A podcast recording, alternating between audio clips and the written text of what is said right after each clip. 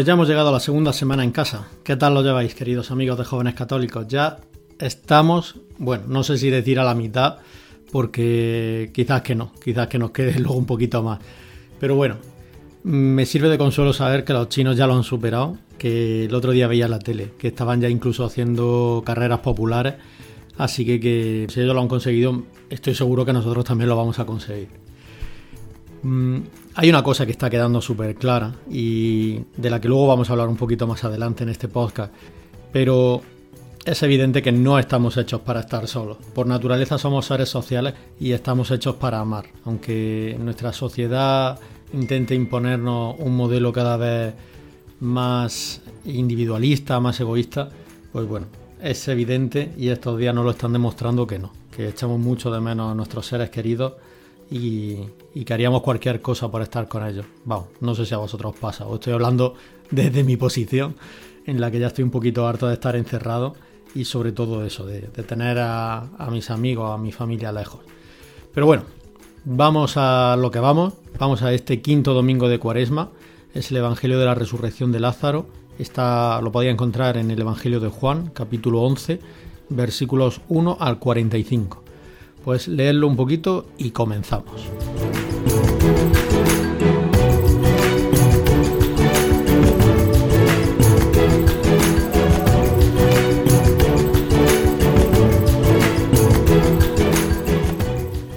Pues os decía, quinta semana de cuaresma, estamos ya a siete días que empiece la Semana Santa, que bueno, me imagino que sabéis que no se ha suspendido.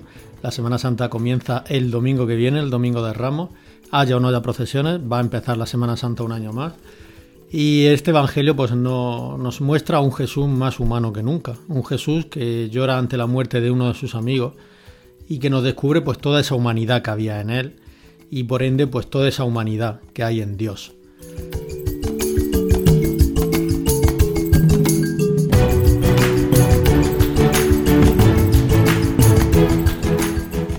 Es un evangelio que nos pone en bandeja hablar de ese tema tabú, que es la muerte, de ese tema que no nos gusta hablar, que nos hace sentir mal, que nos entristece, que nos puede recordar incluso pues a algún ser querido que se nos ha ido.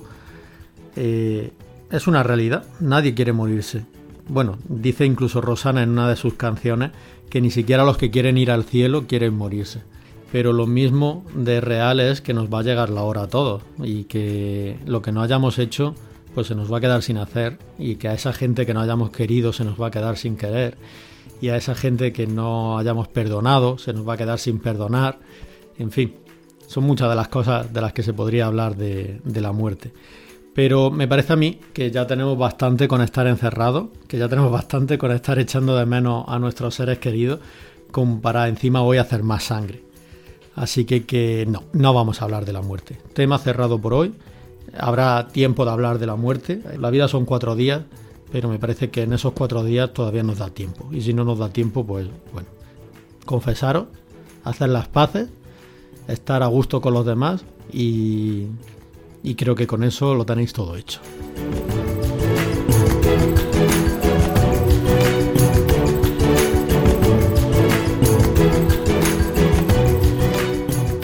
Y de lo que sí vamos a hablar es de ese Jesús que llora, de ese Jesús del que ya le hablé a mis compañeros del seminario allá por noviembre, porque también aparecía llorando en otro pasaje ante la destrucción de Jerusalén.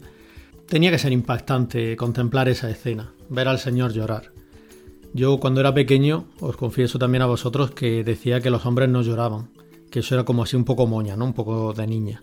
Perdonadme, perdonadme porque, bueno, cuánto me alegro de haber descubierto que decir eso o simplemente pensarlo era una idiotez. Los hombres lloran, y claro que lloramos, y es más, quien no es capaz de emocionarse o de conmoverse, podríamos decir que tiene un serio problema. Y hoy Jesús lo hace. Hoy vemos cómo Jesús llora de pena ante la muerte de ese amigo, y también llora quizás de rabia, de impotencia ante ese misterio que es la muerte, por la que ya hemos dicho que todos vamos a pasar. Llorar es una actitud muy humana. Y Jesús, que aquí es donde voy, pues además de ser Dios era muy humano también. Y llora el que sufre. Y Jesús sufrió. Y porque sufrió, pues sabemos que entiende y que comprende nuestro sufrimiento. Ya sabéis que es muy distinto acompañar a alguien cuando lo pasa mal si nosotros no hemos pasado antes por lo mismo. Y no me estoy refiriendo ya a la muerte. Puede ser un desengaño amoroso, puede ser una infidelidad, puede ser la traición de un amigo, puede ser pues haber perdido todos los negocios. No digo que tengamos que pasar por todo eso para entonces saber acompañar al que sufre, pero sí que tenemos que haber sufrido antes por alguno de esos motivos o por algún otro para saber acompañar al que sufre, si no es imposible. Y por eso Jesús tomó nuestra carne y se hizo pasar por uno de tantos, y por eso durante su vida, pero sobre todo durante su pasión, no quiso ahorrarse nada. No sé si habéis visto La Pasión, la de Mel Gibson, eh, esos sufrimientos tan, tan brutales, físicos que aparecen en la película. Yo siempre he pensado que, que eso tuvo que ser horrible, pero que o por lo menos a mí, me hubiera costado mucho más sobrellevar esos sufrimientos psíquicos, psicológicos, no sé cómo llamarlo, de, experimentar ese desprecio de tanta gente a la que se le había querido ayudar, de ver a tu madre llorar y sufrir, no poder hacer nada por evitarlo, sufrir el desengaño o la traición incluso de tus amigos, de Judas, o que huyan en el momento en el que tú eres apresado. Hay tantas cosas que tuvieron que causarle tanto daño al Señor de las que no somos conscientes, ya me estoy enrollando. Vamos a dejar todo esto, que seguramente en Semana Santa vamos a tener tiempo de hablar de ello. Pero digamos que la primera idea de hoy es esta, es que no estamos solos, que tenemos un Dios muy humano, que nos ama, que nos comprende y que pues siempre podemos acudir a Él cuando las cosas no van bien, porque Él ya lo ha sufrido y Él sabe de lo que le estamos hablando. Hablamos el mismo lenguaje, hablamos el mismo idioma y a ese Dios es el que tenemos que acudir cuando, cuando no podemos más. Lo decía la semana pasada. Cuando las cosas van mal, es a Él al quien tenemos que acudir. Y hoy doy esta nueva pista. Y es que Él nos comprende porque ha pasado por lo mismo.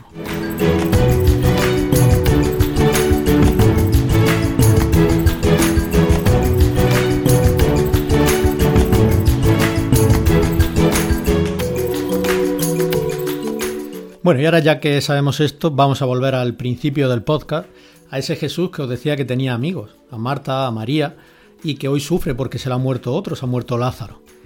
Vamos a pensar un poquito ahora sobre esto de la amistad. A mí, rezando con este texto, pues no podía evitar que se me viniera a la mente el coronavirus, otra vez el coronavirus, porque la situación que ha generado es precisamente una situación en la que nos hace valorar la amistad. Ya sabéis que, se dice también que uno no valora las cosas hasta que las pierde. Bueno, pues quizás que no hemos perdido a nuestros amigos, pero sí que los tenemos lejos. Y bueno, pues aquí estamos quietecitos en nuestra casa, contando las horas del tiempo, un tiempo en el que ya solamente sabemos valorarlo, apreciarlo por la productividad. Vamos corriendo a todos sitios, no se sabe muy bien para qué, porque al final llegamos a donde íbamos y empezamos a correr para llegar a otro sitio. Pero nos ha tocado vivir en este mundo, en el que además priman esas relaciones en el espacio virtual, que nos dan esa falsa ilusión de proximidad, esa verdadera proximidad que se nos ha quitado con este virus, esa proximidad real, que nadie se toque ahora, que nadie se bese, que nadie se abrace. Pero bueno, nos sirve todo esto para darnos cuenta de cómo habíamos dado por sentado todo el significado de esos gestos que tanto tienen que ver con la amistad.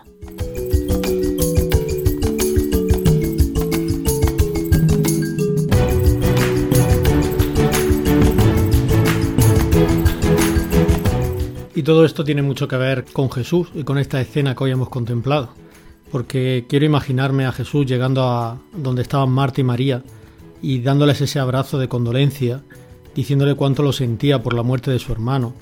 Hace unos días falleció la tía de un amigo mío y, es súper triste el que te cuenten que no han podido ir al hospital a despedirse de ella antes de morir porque tenía coronavirus, que que no han podido hacerle un entierro como el que estamos acostumbrados a hacerle a todas las personas para darle ese último adiós.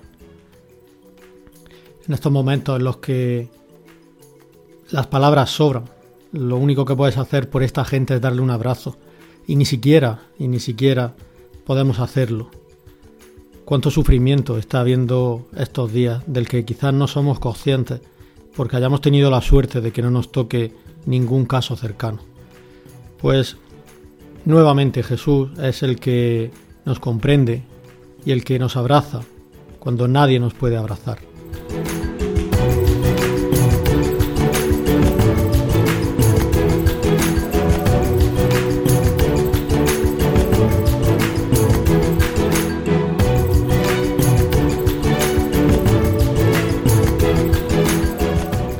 Y es más, vivimos en esa fase social en la que pensar en uno mismo es la norma. Y este virus pues nos está mandando otro mensaje muy claro. La única manera de salir de esta pues es haciendo piña. Es quedándonos en nuestra casa, más que por no contagiarnos, que yo sé que es el miedo de muchas personas, quedándonos en nuestra casa para no contagiar a otros. Esto está haciendo pues resurgir en nosotros ese sentimiento de ayuda al prójimo, de saber lo que significa ser responsable, la corresponsabilidad, el sentir que de tus acciones depende la suerte de todos los que te rodean y que tú dependes de ellos también. Bueno, pues todas estas cosas que nos han enseñado el virus tienen que ver con la amistad, esa amistad que Jesús tenía con su gente. No se puede tener amigos si uno no cuida de ellos y si no se está con ellos también para lo malo, como hoy Jesús ha hecho y nos enseña.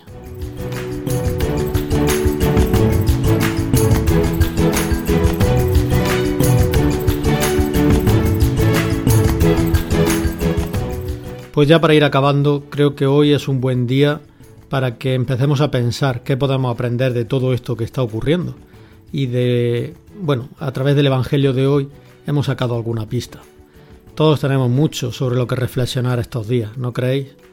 Pues sabéis que Jesús, que Dios, nos comprende, nos entiende, y pase lo que pase, está a nuestro lado para hacerlo con nosotros. Que así sea.